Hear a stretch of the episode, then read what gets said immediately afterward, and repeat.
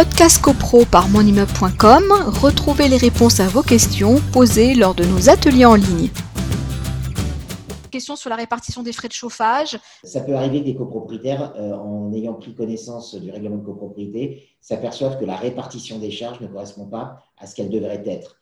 malheureusement, j'allais dire, le règlement de copropriété peut être contesté dans les cinq ans de sa publication et euh, la répartition qui figure dans le règlement de copropriété eh bien, euh, doit s'appliquer. C'est-à-dire que l'état descriptif de division qui prévoit une répartition euh, des tantièmes en fonction des lots, c'est cette répartition qui doit s'appliquer. Modifier la répartition du, règlement de copropriété, eh bien, ça requiert l'unanimité et donc c'est très difficile à obtenir. La preuve en est, c'est que parmi les nouveautés de la loi Elan, il y a les fameuses délégations qui peuvent être données aux membres du conseil syndical, c'est-à-dire que toutes les résolutions qui peuvent être votés par les copropriétaires peuvent être délégués par ces mêmes copropriétaires aux membres du conseil syndical, à deux exceptions près.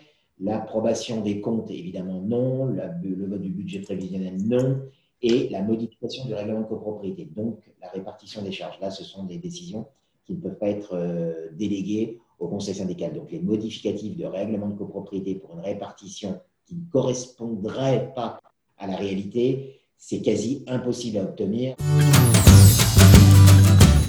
Podcast CoPro par monimmeuble.com, retrouvez les réponses à vos questions posées lors de nos ateliers en ligne.